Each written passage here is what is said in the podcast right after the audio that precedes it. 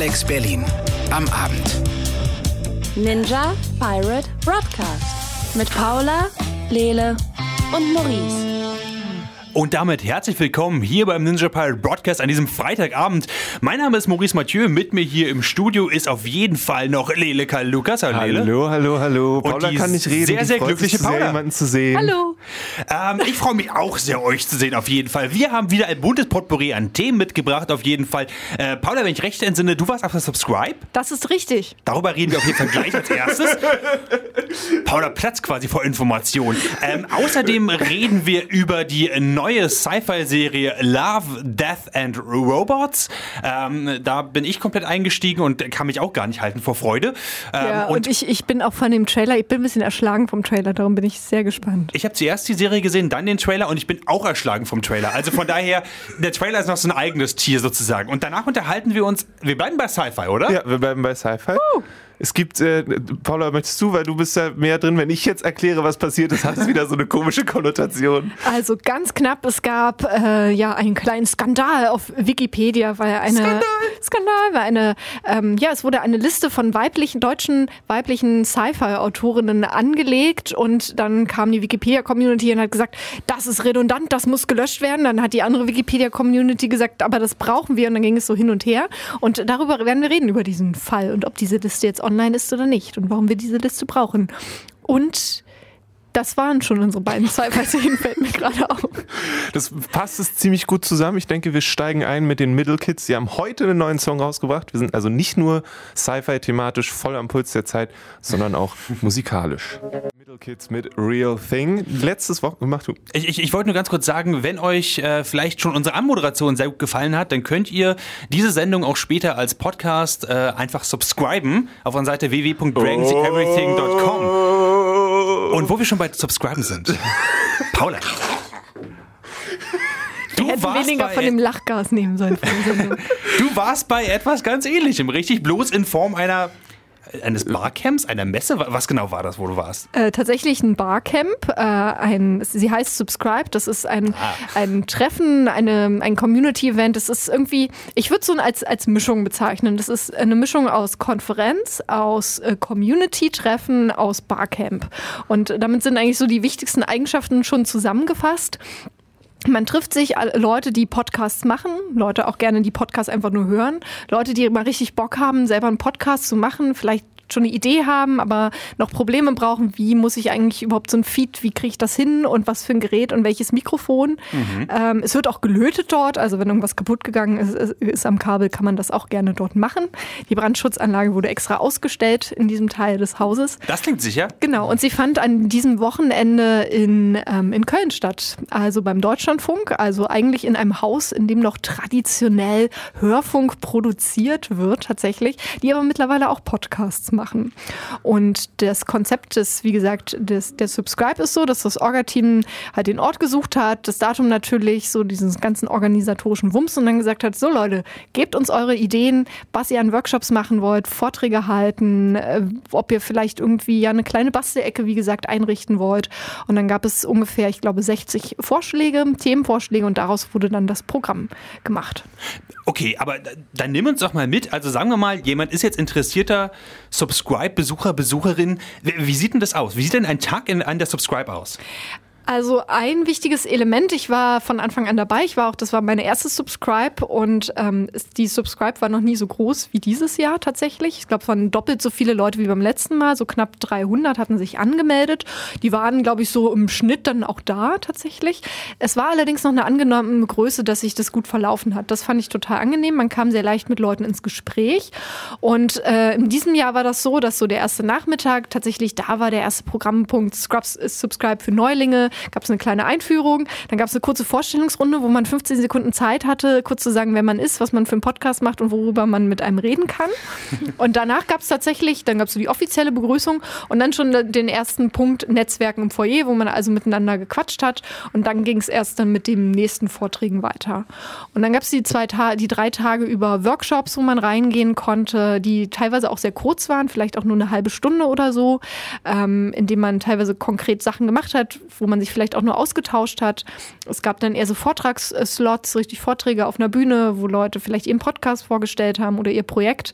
Ähm, es wurden allerdings auch so Themen vorgestellt wie Datenschutz für PodcasterInnen. Hm. Also das so, klingt wichtig. Who ja, needs that? Wo alle so, die Gesichter wurden immer länger und auch so am Schluss, okay, ich bin jetzt eigentlich über der Zeit, soll ich noch den Vortrag beenden? Und alle so, ja bitte, bitte beende den Vortrag, wir brauchen alle Informationen, was wir nicht mehr dürfen. Oh mein Gott, ich muss ganz viele Leute anrufen, ganz genau. Schnell. Und es ging, es gibt, gibt zum Beispiel auch eine große Teilnehmerinnenwand, wo Steckbriefe von allen TeilnehmerInnen mit Fotos, auch wenn man das möchte, angebracht sind, wo man auch gucken kann, ah, wer ist denn da, wer sieht denn aus, weil man ja nicht unbedingt zu dem Podcast die Leute kennt. Man kennt vielleicht die, die, den Podcast, aber nicht die Gesichter. Und so konnte man mal gut mit den Leuten ins Gespräch kommen oder sagen, hey, du willst auch endlich einen Podcast machen über Frauenfußball, dann bist du hier richtig bei mir. Und dann kommt man ins Gespräch. Nice. So. Was war dein, hattest du ein Highlight? Persönliches, sowas, wo du gesagt hast, das ist so geil gewesen, das muss uh. ich euch unbedingt jetzt auf dieser Stelle erzählen? Ähm, also ich fand wahnsinnig toll das Panel, was äh, Haus 1, das Podcast-Label Haus 1 organisiert hat, die auch den feministischen Podcast, den Lila-Podcast machen. Mhm. Susanne Klinger und Katrin Rönecke. Ähm, es hieß, ähm, zwei weiße Männer unterhalten sich und sie haben aber dem ganz entgegengesetzt halt Podcast-MacherInnen, die eben nicht weiß und nicht männlich und alt sind, sondern ja zum Beispiel ähm, People of Color sind, ähm, ähm, es wurde unter anderem, waren die Vertreterinnen vom Rise and Shine Podcast da. Und da ging es eben darum, wie Podcast eben ein neues Medium sein kann für Leute, deren Perspektiven, deren Stimmen in den bisherigen Medien nicht vorkommen. Mhm. Radio, Zeitung, Online. Witzigerweise, die dann teilweise sogar in diesen Redaktionen arbeiten, aber vielleicht mit so einem Projekt wie dem Rise and Shine Podcast äh, dort nicht so richtig auf Gehör stoßen würden. Und natürlich der Vorteil, dass sie auch, ähm, wenn man natürlich so ein Projekt pro privat macht, dann natürlich auch die komplette Hoheit darüber hat. Das fand ich sehr cool, auch mhm. wirklich einfach das als empowerndes Medium. Sie haben dann auch später noch Rise and Shine zehn Thesen zu Minderheiten Podcasts vorgestellt, wo sie auch ganz viele Podcasts nochmal vorgestellt haben. Ähm, es lohnt sich auf jeden Fall auch auf die Seite von der Subscribe zu gucken. Da sind dann auch ähm, nochmal die ganzen Videos online gestellt zu solchen Vorträgen. Da kann man auf jeden Fall nochmal ungefähr 500 neue Podcasts entdecken. Ja, das sind auch nicht nur, nur dazu sind auch nicht nur die Vorträge, sondern auch die Workshops, was auch super cool ist. Genau. Also wenn dann, dann waren dann Gruppen, die sich über Filme, Filmpodcasts unterhalten haben mhm. und dann war, ist da der komplette Workshop sowohl als Audio als auch als Video zur Verfügung gestellt und das ist eine sehr schöne Sache. Und was ich auch inhaltlich sehr interessant fand, war der Vortrag von Moritz Klenk. Der war zwar etwas, ich sag mal, philosophischer sozusagen, man musste schon hart mitdenken und es ging ihm ums sprechende Denken tatsächlich, also um das beim Podcast, man setzt sich hin und man redet und während man redet, formuliert man einen Gedanken und denkt etwas durch. Also nicht das, was man in der Wissenschaft ist, man ja noch sehr daran gebunden, dass man ja einen Text schreibt und das ist dann die wissenschaftliche Arbeit. Aber wie wäre es denn zum Beispiel mit einem dialogischen Austausch so und was, was passiert denn da? Er hat zum Beispiel auch selber das Projekt gemacht, dass er an seiner Promotion gesessen hat, irgendwann auch nicht mehr so richtig dran weiterkam. Dann hat er sich gesagt, ich mache jetzt jeden Tag einen Podcast zu meiner Doktorarbeit.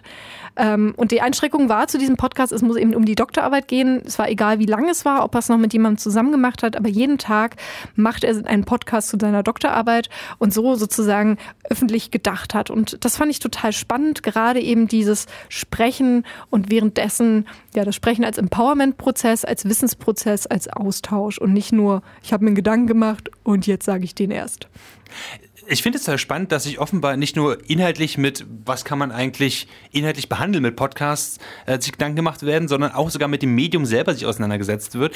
Aber jetzt sag doch mal, äh, die Subscribe, ich meine, habe ich jetzt, ich habe jetzt Bock dahin zu gehen und äh, war das jetzt die letzte oder gibt es da noch eine? Nee, da soll es noch mehr geben. Also die Motivation ist wieder richtig hoch, wie das dann immer so ist, wenn man ein gutes Event hat tatsächlich. Ähm, die Grundidee von der Subscribe war mal, ähm, dass man sich ähm, tatsächlich alle halbe Jahre trifft trifft. Mhm. Und ähm, im besten Fall wollen das die Organisatorinnen auch wieder anpeilen. Dann immer so im Wechsel in, in Köln und Berlin. Das wäre ihnen am, am liebsten. Vielleicht wird es auch erstmal nur jährlich werden. Ist ja dann irgendwie dann doch anstrengend, sowas auch zu organisieren, vor allen Dingen irgendwie als Hobby nebenbei. Ähm, auf jeden Fall lohnt sich es, ähm, im Sendegate vorbeizuschauen. Das ist zum einen ja auch generell ein Forum für die Podcast-Community, wo man sich ganz viele Tipps holen kann. Da ist man dann auf jeden Fall aber auch auf dem Laufenden zu subscribe. Ähm, genau, also da hat man auf jeden Fall noch Bock. Darf ich noch darüber reden, was ich jetzt mitnehme? Äh, pff, du, ich glaube, es reicht jetzt auch. Lass also, mal auf die Uhr gucken. Ähm, na gut, aber du hast 15 Sekunden Zeit. Okay, locker machen. Strukturen sind zwar auch cool, wir können alle voneinander lernen. Einfach mal machen und sozusagen das Podcasten und Reden an sich als Empowerment-Prozess. Und einfach machen. Einfach Mikrofon aufstellen und reden. das könnt ihr zum Beispiel bei Alex Berlin machen. Bedummt. Da kann man das auch machen, genau. Wie man seine Form findet, das muss man dann halt schauen. Aber ich habe wirklich nochmal gemerkt, ich bin jetzt so ein bisschen mehr mit der Podcast-Szene in Berührung gekommen, dass da ganz viel auch tatsächlich, ich meine, wir kommen ja aus dem offenen Kanal, aus der Bürgerradioszene, da sind schon ähnliche Prozesse und ähnliche Denkprozesse, dass das eben einfach auch jetzt ein Medium ist als empowerndes. Und was ich auch sehr gut fand, das noch so als kleine Seitennotiz, es waren noch viele Verlage da, die jetzt Podcasts machen. Ja. Es war der gute alte Hörfunk da, der jetzt Podcast macht. Ähm, und das war ganz spannend, diese Prozesse sich anzugucken. Und ich glaube, man kann viel voneinander lernen tatsächlich. Und da war dann Stefan Schulze, der ja auch gesagt hat, Radio ist halt was total Organisiertes, Podcast in der Regel nicht. Das heißt aber nicht, dass irgendwie das Radio jetzt irgendwie nicht mehr seine Daseinsberechtigung hat. Es sind halt zwei Medien, die nebeneinander existieren, die sich vielleicht auch nebeneinander befruchten können. So. Und das fände ich auch spannend, wenn man darauf noch so ein bisschen mehr bei der nächsten Subscribe eingeht. Das war dieses Jahr so ein bisschen so nebeneinander. Also die Verlage haben vorgestellt, was sie machen. Dann haben alle alten Podcaster gekichert im, im, äh, im Publikum, weil die Verlage so, ja, ne, halbes Jahr haben wir dann dran entwickelt. Oh, einmal hatten wir eine Idee, nach drei Monaten haben wir schon das Format produziert. Alle so, okay, gut, ich hatte gestern Abend die Idee und habe einfach heute Morgen den Podcast aufgenommen und ins Internet gestellt, aber macht mal euer Ding. Das fände ich cool, wenn da noch ein bisschen mehr Austausch auch stattfindet. Aber das kann ich ja dann selber als Pedal einreichen. Oder ihr. Ja, oder wir haben einen Podcast da draus. Yes! Äh, schöne Ideen auf jeden Fall. Ähm, subscribe, bleiben auf jeden Fall irgendwie dran. Äh, nächstes Mal würde ich sagen, nimmst du uns beide Handels einfach auch noch mit dazu? Ja. Und lässt uns keine andere Wahl. Ja. Also, weil sonst sagen wir, ja, sorry, nee, Zeit und Köln und weißt du. Wir arbeiten hier noch an einem Konzept, das dauert noch so zwei, drei Monate, bevor das fertig ist. Ähm, genau, in diesem Sinne würde ich sagen, ähm, bleibt ihr auf jeden Fall hier noch dran beim Ninja Pirate Broadcast bei Alex Berlin auf 91.0. Hier geht es gleich um Love, Death and Robots und äh, andere Sci-Fi-Sachen. Zurück beim Ninja Pirate Broadcast bei Alex Berlin auf 91.0. Wir machen hier nerdige Themen von 19 bis 20 Uhr alle zwei Wochen und wir sind sci-fi unterwegs. Äh, weiter geht es mit einer Netflix-Serie namens Love, Death and Robots, die unser aller Sinne äh, vorhin, als wir die Trailer geguckt haben, nochmal, egal wie viel wir vorher von der Serie gesehen haben, richtig schön angegriffen hat. Ähm, ich würde kurz, ist es eine Anthologie, wenn ich es richtig verstanden habe? Was Richtig. muss ich mir darunter vorstellen, Maurice? Ähm, also es ist eine 18-teilige Animationsanthologie. Das heißt eigentlich nichts weiter als, ähm, dass die ganzen verschiedenen Folgen, die meist nicht länger sind als so 10 bis 20 Minuten oder so, eigentlich gar nicht richtig zusammenhängen, außer dass sie ein großes Oberthema haben und das ist Sci-Fi oder Sci-Fi. Love, Death and Robots.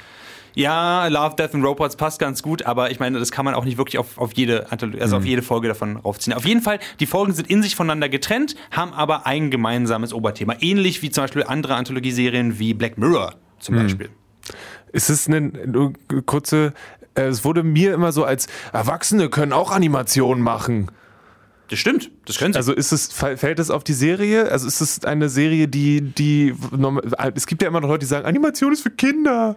Dazu zitiere ich die FAZ-Schlagzeile Love, Death and Robots, animierte Netflix-Serie für Erwachsene. Ja, die, den Artikel habe ich auch gelesen tatsächlich. Ähm, ja, nee, also tatsächlich, ja, es ist nicht jugendfrei und damit es ist für Erwachsene.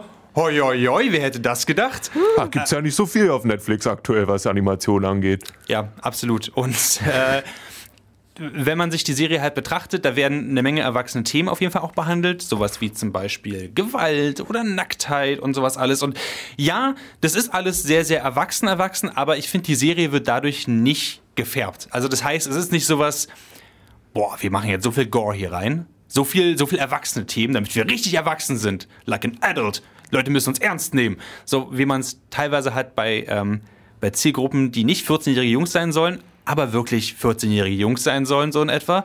Äh, viele, viele Animes gehen zum Beispiel meines Empfindens nach in diese Richtung. Ja, ja, ja. Nicht, ja.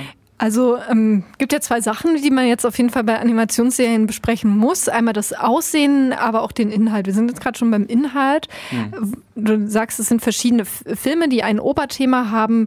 Hast du ein Beispiel? Was sind so zwei vielleicht äh, Filme und mit was beschäftigen die sich konkret? Ähm, nehmen wir zum Beispiel einfach mal die eine Folge, wo es um ähm, einen Farmer und seine Frau geht, die eigentlich ein ganz normales Farmleben führen, Außer es gibt irgendwie Aliens da drauf, die ja, einbrechen und die, die, Kühe fressen. Also muss sich der Farmer, der seinen Kamillentee halt in der Hand hat, so, oh, jetzt ist schon spät abends, er will nur schlafen gehen, sich in seinen riesigen, fünf Meter großen äh, Kampfanzug von so einem Mecker einfach reindrücken und damit als riesiger Roboter quasi und zwei Gatling Guns diese, diese Aliens halt über den Haufen knallen. So, das ist eins der Themen unter anderem. Aber dann gibt es ein anderes Thema, zum Beispiel, wo es darum geht, dass ein äh, superintelligenter Joghurt die Welt übernimmt. Da geht es mhm. gar nicht um Blut oder sowas. Es geht bloß darum, dass alles so ein bisschen in so einem, wie animierte Muppets eigentlich aussehen und äh, langsam die Welt ein bisschen runterwirtschaften, während der Joghurt halt langsam halt äh, den Shit übernimmt. Okay. Wie sieht es denn aus mit den Stilen? Es gibt ein einheitliches Oberthema, gibt es auch einen einheitlichen Animationsstil? Nein, und genau das macht es so fantastisch. Nehmen wir zum Beispiel mal die erste Folge, die so ein bisschen sehr cyberpunkig angeregt ist und äh, halb realistisch, halb überzeichnet, gritty aussieht, so 3D-Animationsstil. Ähm, sieht total schön aus und total eindrucksvoll. Und ich habe so ein bisschen gedacht, okay, dann werden die anderen Folgen bestimmt genauso aussehen. Ist es aber nicht. Es gibt Sachen in 2D-Animation, Sachen in 3D-Animation, Sachen, die hyperrealistisch sind, Sachen wie die Sachen mit dem Joghurt, die halt eher so wie, sehen aus halt wie kleine Muppets oder so. Es gibt ganz viele verschiedene Animationsstile ähm, und das macht diese ganze Serie auch super spannend. Und man würde einfach denken, okay, wenn so viele verschiedene Animationsstile drin haben, dann müssen die ja irgendwo auch mal Ecken und Kanten abschneiden. Die können ja keine Assets reusen, wie es viele andere Animationsserien machen. Stichwort der Dragon Prince, den wir ja auch schon ähm, im Laufe dieser Sendung auch mal durch, der, Den haben. Baum gibt es nur einmal, den kann man in der nächsten Folge nicht nochmal benutzen, weil er da ganz anders aussieht. Funktioniert es trotzdem?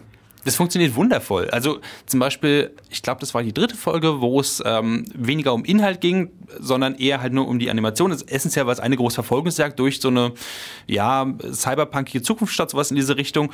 Ähm, und das war fast im Ziel gehalten, wie viele ähm, viel Ähnlichkeit zu äh, Spider-Man Into the Spider-Verse hatte. Es hat mich auch erinnert an so einen, ähm, an einen, äh, wie heißen die? Äh, Gorillas-Video. So ein bisschen. Würde auch passen. Da, da habe ich mich auch oft erinnert gefühlt. Sogar in dem, in dem einen Video geht es zum Beispiel, in der einen Folge geht es um Dracula. Und mhm. auch da habe ich oft so Einflüsse, die in diese Richtung gegangen, so gesehen. Generell ist es animationstechnisch, sogar wenn man auf den Inhalt keinen kein Bock hat oder auf diese Form von Gewalt und so keinen Bock hat, was ich, was ich verstehen kann, weil es teilweise sehr grafisch ist, ähm, ist es, finde ich, total spannend, dass die halt mit sowas experimentieren, wie halt, dass die Frames rausnehmen, damit es halt so ein bisschen traditionell animierter aussieht. Hm. Ähm, damit es ein bisschen stockiger aussieht und so. Mhm. Es klingt auf jeden Fall sehr spannend und äh, ich habe, wir haben, du hast es schon angesprochen, vom Trailer ist man so leicht erschlagen gewesen. Ich mir vorhin angehört, es ist so, man hat EDM-Musik drunter gelegt und dann ist so Bam, Bam, Bild, Bild, Bild, Bild, Bild und ich war so, okay, gut.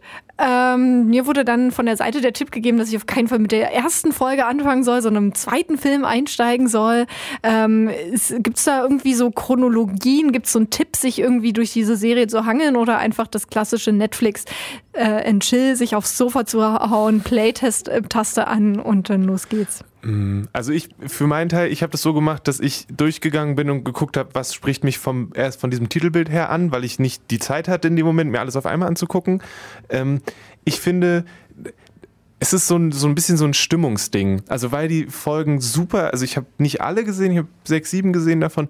Die sind alle so unterschiedlich von dem, vom Inhalt, von der, von der Gewalt Anteilen und so weiter, dass es schon so ein Ding ist von, okay, will ich jetzt einfach nur drei Robotern zugucken, die durch eine postapokalyptische Stadt gehen und quasi Touristen sind und sich angucken, wie die Menschen einst vielleicht mal gelebt haben und es ist lustig. Oder will ich sehen, wie Dracula Leute aufisst? Das muss ich in dem Moment so ein bisschen abwägen, worauf ich Bock habe, und dann kriege ich auch auf jeden Fall was in diese Richtung. Ähm, deswegen würde ich dann da an der Stelle sagen, wenn du jetzt eher Lust auf die drei Roboter hast, fang mit der zweiten Folge an. Wenn es aber gleich richtig auf die Fresse sein soll, mach mit der ersten Folge. Genau, die Serie wurde entwickelt von Netflix und das klingt für mich so nach so einer, also es ist eine klingt nicht nur nach einer Netflix-Eigenproduktion, es ist eine Netflix-Eigenproduktion. Spannend ist das natürlich im ganzen Kontext, da wir wissen, dass Disney sich gerade bereit macht, in den Startlöchern steht für seinen eigenen Streamingdienst. Apple wuselt da auch irgendwas rum, aber vor allen Dingen Disney, die ja auf dem ja, weltweit größten Animationsfilmschatz überhaupt ähm, sitzen. Dazu kommen dann noch ein paar andere Franchises. Ähm, ist das so ein Modell, mit dem jetzt Netflix tatsächlich sich gut rüsten könnte für die Zukunft, dass es eben solche, für solche Produktionen eine Plattform gibt und so Publikum auch vielleicht erschließt und an sich bindet? Ich hoffe es auf jeden Fall, denn also mit sowas kann man mich persönlich immer hinterm Ofen hervorlocken. Der Mittelpunkt dieser ganzen Serie, ja, es geht um Sci-Fi und so und ja, es gibt auch Geschichten innerhalb dieser, äh, dieser verschiedenen Folgen, aber der Mittelpunkt ist die Animation selbst ich habe es schon ein paar Mal gesagt, aber es gibt für mich kein größeres Verbrechen, als wenn man eine Animationsserie macht und aber keinen Grund gibt, eine Animationsserie zu machen, weil es nichts Fantastisches daran gibt, was irgendwie diese Grenzen sprengt. Und die Serie macht genau das, sie sprengt Grenzen.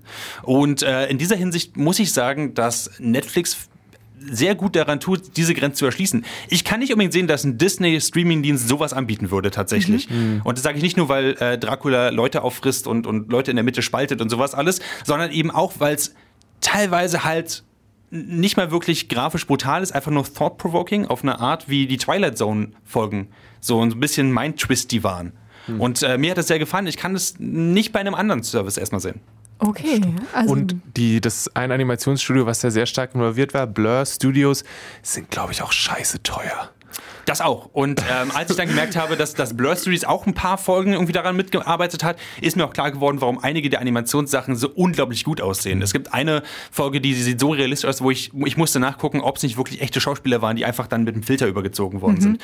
Das fand ich halt, es hat mich extrem überrascht, ehrlich gesagt. Aber gut, die haben auch an Avatar mitgearbeitet, die haben auch an einigen Videospielen mitgearbeitet und so. Ich habe es dann auf jeden Fall kapiert. Ähm, wenn Netflix weiter Geld in diese Richtung reinfeuert, äh, haben sie in mir da auf jeden Fall einen treuen Fan gefunden. Ob es eine zweite Staffel dieser Anthologie geben wird, keine Ahnung. Also ich, da die Anthologie größtenteils auf äh, Kurzgeschichten basiert, die diverse AutorInnen mhm. geschrieben haben und davon gibt es definitiv genug. Ist jetzt äh, ein äh, reifer Raum, um sich da mehr weiter zu bedienen. Würde ich auch nicht verkehrt finden. War übrigens was, was mich aber überrascht hat. Ich habe mal nachgeguckt, so wer hat denn eigentlich die ganzen Adaptionen geschrieben für diese ganzen, äh, für die Drehbücher, Screenplays davon und so. Ähm, das war, ich glaube, sieben, äh, sieben Personen und da war nur eine Frau mit dabei. Was mich überrascht hat, bei so farbig und, und einfallsreich wie diese ganzen ähm, Sachen eigentlich zusammenkommen sind, hätte ich gedacht, dass das Team ein bisschen, ein bisschen gemischter wäre bei dieser Sache. Naja, vielleicht also, nächstes Mal. Da kann man noch ein bisschen dran äh, schrauben. Uh, Love, Death and Robots, eine Anthologie, eine Animationsanthologie bei bei Netflix für Erwachsene und die, die denken, dass sie erwachsen sind, offenbar. Äh, vielen Dank äh, für euren Input dafür. Und jetzt kommen wir zu etwas, was Zombies sehr gerne mögen, und zwar Brains. Hier ist Hate Song for Brains für so eine Musik. Ich bin jetzt aus mit meinen Themen, es muss jetzt jemand anderes übernehmen, sonst rede ich einfach immer weiter, bis man mich unterbricht. Oh, Sprechendes Denken nennt man das. Sprechendes Denken, genau. Ich könnte dir Stunden zuhören, Lele. Okay, dann mache ich weiter. Also, Anfang der Woche, wir haben so ein kleines Ding, wo wir Leute immer so Themen reinschreiben, hat Paula reingeschrieben, Leute haben versucht, eine Liste zu machen mit Frauen, die Science-Fiction-Bücher geschrieben haben. Und dann hat Wikipedia gesagt, Menschen bei Wikipedia haben gesagt, oh, das brauchen wir nicht wir haben eine Männerliste, warum sollen wir eine Frauenliste haben? Das ist doch totaler Scheiß. Dann haben die das gelöscht. Dann haben andere Leute bei Wikipedia gesagt, nee, wir machen es doch wieder. Dann haben die es wieder gelöscht. Was ist da los, Paula? Ich sehe nicht mehr durch. Gibt es die Liste jetzt noch oder gibt es sie nicht? Oder wer hat überhaupt was getan? Okay, also ich, ich würde sagen, wir machen das so ein bisschen spannungsmäßig, ob es die Liste noch gibt oder nicht. Das, dum, dum. das werde ich jetzt nicht sagen. Und zwar, die Initiative ging aus von Theresa Harnig. Die hat am 12. März auf Wikipedia eben, eben jene Liste erstellt. Es gibt eine Liste tatsächlich deutschsprachiger Science-Fiction-Autoren, ähm, wo auch, auch weiblich gelesene äh, Personen auch draufstehen. Das Problem war nur, dass man diese Liste zum Beispiel nicht filtern konnte. Und ja auch das alte Problem mit dem generischen Maskulinum, insbesondere im Internet, dann googelt halt Autoren und dann kommen halt halt nur Männer raus. So, ne? Also hat sie gedacht, okay, ähm, A, fallen mir selber total viele ein und ich würde noch mehr gerne wissen, hat halt sich bei Wikipedia angemeldet. Ich glaube, sie war vorher gar nicht äh, dort aktiv, hat äh, dann dort diesen Artikel erstellt und auch die erste Liste, hat es getweetet und hat unfassbar viel ähm, ja, Rückmeldung gekriegt tatsächlich. Also sehr viele Leute haben sich beteiligt, haben geschrieben, hier, die Frau muss noch rauf, das Buch noch dazu und so weiter und so fort. Mhm.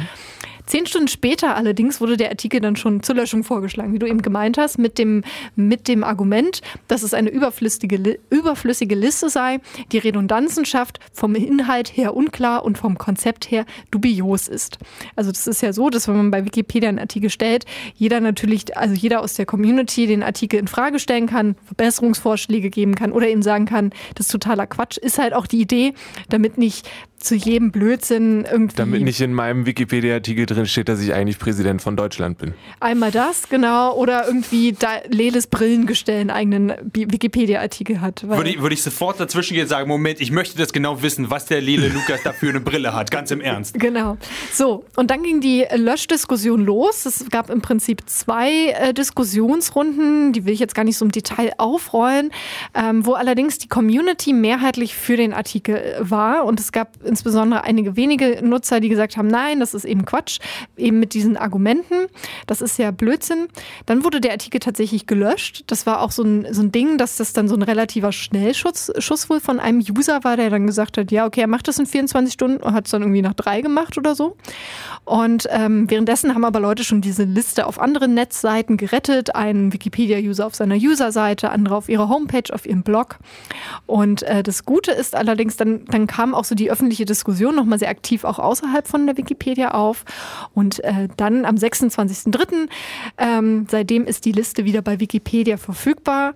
Ähm, sie ist auch von der Löschdiskussion, die ist jetzt beendet tatsächlich. Und ähm, auch noch eine zweite gute Sache, die zweigeschlechtliche Liste deutscher Sci-Fi-Autoren, die kann jetzt sogar nach Geschlecht gefiltert werden. Also das ist diese ganze Diskussion. Mhm. Also irgendwie erstmal ein Happy End. Aber ich fand es irgendwie schon wichtig, das Thema hier mit in die Sendung zu bringen. Hundertprozentig. Genau. Es ist ja aber auch nicht das erste Mal, dass äh, Wikipedia diese, diese Richtung einschlägt. Also ich kenne einige Geschichten, die halt in die Richtung gehen, so, hey, hier haben wir neue Informationen, die wirklich wichtig wären, vor allem für unsere Community, die echt darauf auf diese Information baut. Ja, nee, das, äh, da haben wir eine allgemeine Seite für und das reicht, das muss reichen. Genau, also das, ich meine, man muss natürlich erstmal ganz genau sagen, so was nimmt man jetzt mit. Internet ist Arbeit, insbesondere wenn man eben Community-Projekte hat wie die Wikipedia tatsächlich. Mhm. Das ist ja ein großes, ambitioniertes Projekt, ne? Mit, äh, klar, mittlerweile natürlich einer Organisationsstruktur, die nachvollziehbar ist und auch einer Transparenz. Am Ende entscheiden aber eben dort diese Menschen und das entscheidet dann oft auch nach mehrheitlichen Prozessen, vielleicht weniger irgendwie nach ähm, vielleicht Minderheitenprinzip oder oder so oder Konsensprinzip. Das ist eben ein großer Aushandlungsprozess und es ist ja auch so, dass die Wikipedia auch selber in ihrer Transparenz feststellt, äh, selber sozusagen ihren Bias, Systematic Bias offenlegt und sagt, hey, Frauen beispielsweise sind absolut unterrepräsentiert unser, unter unseren Autoren, Autorinnen natürlich dann auch leider auch andere Minderheiten, also wenn es auch ums Thema Hauptfarbe gibt. Man sagt sozusagen so ein bisschen schlagwortartig, Wikipedia ist ein alter weißer Mann tatsächlich und daraus resultieren dann eben auch diese Probleme, wo die Wikipedia für kritisiert wird, immer mal wieder, äh, wo allerdings auch, ähm, ja, sie vielleicht versucht mit anzugehen, da sind dann die Leute unterschiedlicher Meinung, machen sie das wirklich gut oder effektiv irgendwie. Und ähm, ich hatte so ein bisschen, als ich das gelesen habe, ich habe so rumgeschwankt zwischen, jetzt will ich mich anmelden bei Wikipedia und, und jetzt will ich da mitmachen. So. Und dann dachte ich mir, oh, aber eigentlich habe ich auch überhaupt keinen Bock auf, wenn ich mich da auch so rumschlagen muss mit so mega krassen Diskussionen. War dann so hin und her, bin eigentlich jetzt so ein bisschen geflügelt, dass es offenbar geklappt hat, dass man so den längeren Atem bewiesen hat und gesagt hat, wir als Community, wir brauchen diese Liste. Und natürlich so ein bisschen dieser Effekt, ne, schlechte PR ist besser als keine PR so hätte ich nie, wäre ich nie auf diese Liste aufmerksam geworden tatsächlich. Und so reden wir darüber. Das hat vielleicht wieder diesen positiven Effekt an dieser ganzen Sache. Leider, wenn auch mit einer vorher komplizierten Diskussion. Einen Punkt habe ich noch, was ich auch ganz spannend finde, das packe ich dann auch in die Show Notes. Es gibt eine Engländerin, die ähm, in ihrer Freizeit äh, im Prinzip jeden Tag so mindestens ein oder zwei Wikipedia-Artikel schreibt über Frauen, ähm, wo sie, weil sie eben sagt, auch inhaltlich sind Frauen nicht genug repräsentiert und jeden Tag da so, eine, äh, so, ein, Bio, so ein Artikel dazu raushaut und schon unfassbar viele, das macht sie glaube ich seit anderthalb oder zwei Jahren tatsächlich in ihrer Freizeit, weil sie sagt, okay, es gibt insbesondere, sie ist drauf gekommen, weil sie selber Wissenschaftlerin ist und gerade Wissenschaftlerin WissenschaftlerInnen Rinnen, ähm, sehr wenig vertreten sind auf Wikipedia und um eben diese Sichtbarkeit da reinzubringen. Und die halt sagt so, ich will jetzt die Wikipedia mit Frauen, ob ihr wollt oder nicht. Denn sie sind da, sie haben Sachen erfunden, sie haben Sachen erdacht, sie gehören da rein. Und ähm, für die Leute, die sagen, hey, die YouTube-Kommentare, die sind mir einfach nicht toxisch genug, geht mal zu Wikipedia, sucht euch da einfach mal kleine Nischenthemen und geht einfach mal auf die öffentlichen Diskussionen dazu.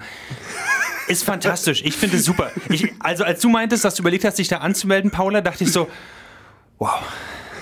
Ich hatte Respekt, aber jetzt, jetzt ist es noch tiefer geworden. Weil ganz im Ernst, ähm, ich habe auch vor einer Weile mal drüber nachgedacht, aber das ist echt was, was ich mir einfach, wo ich sage, okay, so viel Zeit habe ich in meinem Leben einfach nicht. Da bin ich tot, bevor ich irgendwas durchgebracht habe. Ich bin sehr froh, dass es geklappt hat mit dieser Liste. Bei vielen anderen Sachen klappt es nämlich nicht. Und Wikipedia ist echt so ein riesiges Tier mit 18 Köpfen, wo man einfach nicht weiß, wo man anfangen soll. Ist jedenfalls mein Eindruck davon. Genau. Ich würde vorschlagen, wir hören ein bisschen Musik und zwar das Lied Salty Man von Television. Und äh, dann, danach sprechen wir dann eben auch über diese Liste. Jetzt haben wir immer nur von der Liste gesprochen. Oh, the list. Doch, es ist ganz spannend, wenn man sich diese Liste anschaut und Lela hat auch noch Buchtipps. Geil, ich schreibe mit. So, schauen wir uns diese Liste von äh, Autorinnen deutscher Herkunft, die Science Fiction geschrieben haben, doch nochmal genauer an. Ich hab, bin eben mal so rübergegangen. Der Name Perry Roden taucht da sehr oft auf. Ich wollte es gerade sagen. So viele Perry Roden-Autorinnen. Was ich cool finde. Und ich muss auch zugeben, das muss ich als Disclaimer davor sagen. Perry Roden ist so vom Namen her auch das Einzige, was ich persönlich an deutscher Science Fiction kenne. Was natürlich nicht unbedingt cool ist. Aber ja. Ja, aber das ist natürlich, es ist irgendwie auch so ein Genre für sich. Es, es umfasst auch sehr viel, diese, ähm, diese, diese Liste. Lele und ich hatten schon eine eingehende Diskussion über Fantastik und Science Fiction und Begriffe dazu. Das wird nochmal eine sehr lange Sondersendung zu dem Thema an sich, zur Begriffsbestimmung. Ich bin damit beschäftigt, das Blut aufzuwischen jetzt wieder. Ähm, aber ich fand, aber ich fand auch so sehr. schlimm, naja. Ja, na, je nachdem. Ähm, ich fand einfach spannend, dass das Bild, womit der Artikel bebildert wird, ist mit einem Bild von Thea von Habu. Und das ist die Autorin des Science-Fiction-Romans Metropolis, nachdem der von dem Fritz Lang ja den Film gemacht hat, einer der ersten großen deutschen Filme oder einer der ersten Sci-Fi-Filme überhaupt, ne? Der Film auf so vielen Ebenen halt einflussprägend ist. Und man denkt sich so, ja krass, ich wusste nicht, dass die Grundidee von der Frau kommt und äh, die Autorin ist. Also wieder das, andere Autorinnen fand ich dann auch spannend, die ich aus anderen Kontexten kenne. Irmgard Coin beispielsweise, die ähm, in den 20ern vor allen Dingen ähm, gearbeitet hat und ja vor allen Dingen so klassische ja Angestellten Romaninnen äh, Romane Roma, Angestelltinnen Romane geschrieben hat ähm, Berlin Romane geschrieben hat aber offenbar auch einen Science Fiction Roman gemacht hat. Also das fand ich irgendwie auch auch spannend. Ja, Julie C. steht zum Beispiel auch auf der Liste, Liste als Person die auch im äh, breiteren Kontext vielleicht bekannt ist Mhm. Ähm, aber ja, ich denke, es lohnt sich auf jeden Fall da mal reinzugucken. Ich wird Christa Wolf steht auch mit drauf, was ich auch interessant finde. Hätte ich jetzt nicht als Science-Fiction-Autorin äh, kategorisiert, von meinem Wagen genau. groben. Genau. Vielleicht noch zur Erklärung, dann auch jetzt für die, die die Liste gerade nicht vor sich äh, stehen haben. Es ist der Autorinnenname verzeichnet, dann das Geburtsdatum soweit bekannt, ähm, das auch das Geschlecht und vor allen Dingen dann auch das Werk, was eben in dieses Genre eingeführt wird, ne? Weil viele Autorinnen, Autorinnen natürlich ähm, Romane schreiben, aber auch Erzählungen, Gedichte. Ne? Und die Romane, wie gesagt, es können Angestelltenromane sein, es kann vielleicht ein Krimi sein, aber eben auch mal ein Science-Fiction-Roman. Ist vielleicht auch so ganz spannend, irgendwie mal, wie gesagt, dann eine, eine, Autorin zu entdecken, die man schon in anderen Kontexten gelesen hat und vielleicht auch so anders ans Werk ranzugehen.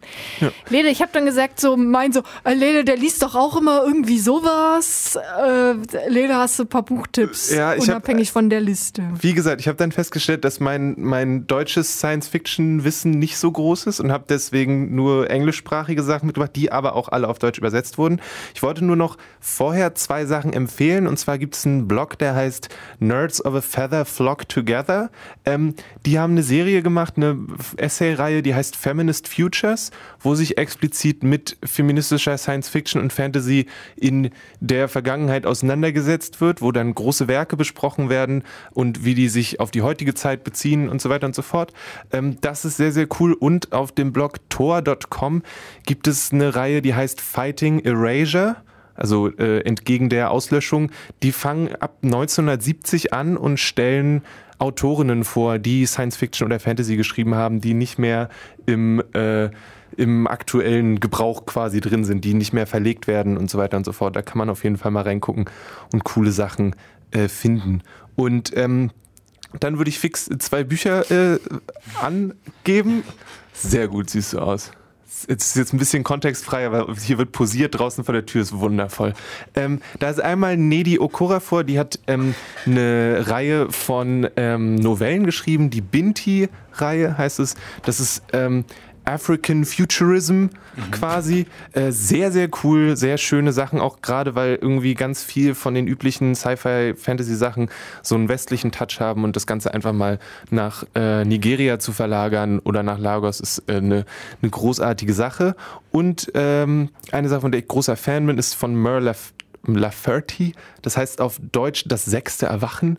Ähm, da wachen sechs Menschen auf in, am Weltraum in einer, auf einer langen Reise und um sie rum in der Schwerelosigkeit schweben ihre sechs äh, toten Klone und sie müssen rauskriegen, weil ihnen irgendwie mehrere Jahre Zeit fehlen in ihren Erinnerungen, wer die eigentlich umgebracht hat, weil außer ihnen sechs Leuten ist da niemand.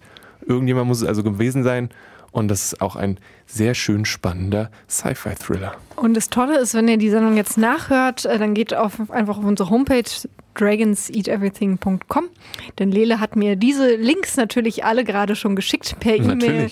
Und ich habe habe das so gesagt, dass man das schnell findet und ohne. Probleme. Genau. Also das ist so ein Thema. Lest mal Sci-Fi und guckt vielleicht, wer hat das Buch überhaupt geschrieben. Ähm, ganz spannend.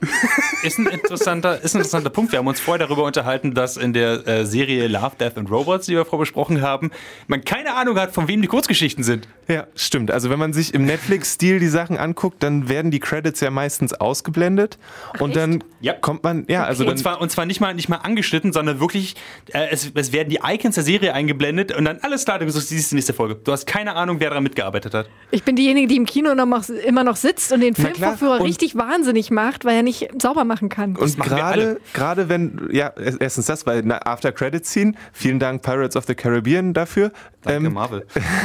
Aber das finde ich total schade, weil eben diese Love, Death and Robots basieren auf ähm, Kurzgeschichten, hatte ich schon gesagt, von Science-Fiction-AutorInnen und dann nicht zu erfahren, von wem die Geschichten sind, gerade wenn man den Short richtig cool fand, ist irgendwie schade. Können nicht alle sein wie Philip K. Dicks Electric Dreams, wo, wo quasi in jeder zweiten Szene einfach, "Ey, du bist Philip K. Dick, übrigens, wow. Und ich habe mir so, ich hab's verstanden, ich sehe Folge 8 davon, es ist in Ordnung. Gut, das hier war der Ninja Pirate Broadcast bei Alex Berlin auf 91.0. Wir haben über Science Fiction gesprochen, über die Subscribe und über Love, Death and Robots. Wir sind in zwei Wochen wieder hier und alles andere, was wir machen, was immer noch total cool ist, ist auf dragonseedeverything.com. Sendeverantwortlich für diese Sendung ist Maurice Mathieu. Geht also auf unsere Seite www.dragonseedeverything.com, liked, subscribed, gebt einen Daumen hoch, einen Augenzwinkern, einen Sternenstaub, einen Zwinkersmiley, keine Ahnung, was ihr noch Ihr alles dürft machen uns könnt. auch bei Google als Ort bewerten. Positiv gerne auch. Fünf Sterne nehmen wir, ist kein Problem. Wir haben bei Yelp noch nichts tatsächlich, aber damit fangen wir jetzt auch an. Ah, haben wir so einen Form Square? Das wäre gut. In zwei Wochen hören wir uns hier wieder. Ansonsten, wie gesagt, auf unserer Webseite dragonseedeverything.com. Vielen Dank an Lele für die Technik. Vielen Dank an Paula, äh, dass sie so fleißig bei der Subscribe mit war. Danke Yes. an mich. Ich habe die Abmoderation gut genäht gerade. ich Und auch. äh, wir gehen jetzt mit Musik raus. Äh, Paul, äh, Lele, was hast du da? Das ist, Paula, Lele, was ist los? Eine Person ist Band, egal. Das ist eine Band, die heißt Martha und dieser Song heißt The Void und es geht um Rituale, die schiefgehen und ganz alte Wesen, die dann wieder auferstehen. Kennen wir vielleicht aus diversen Science-Fiction-Dingen. Mehr findet ihr auf dragonseateverything.com oder auf facebook.com slash dragonseateverything.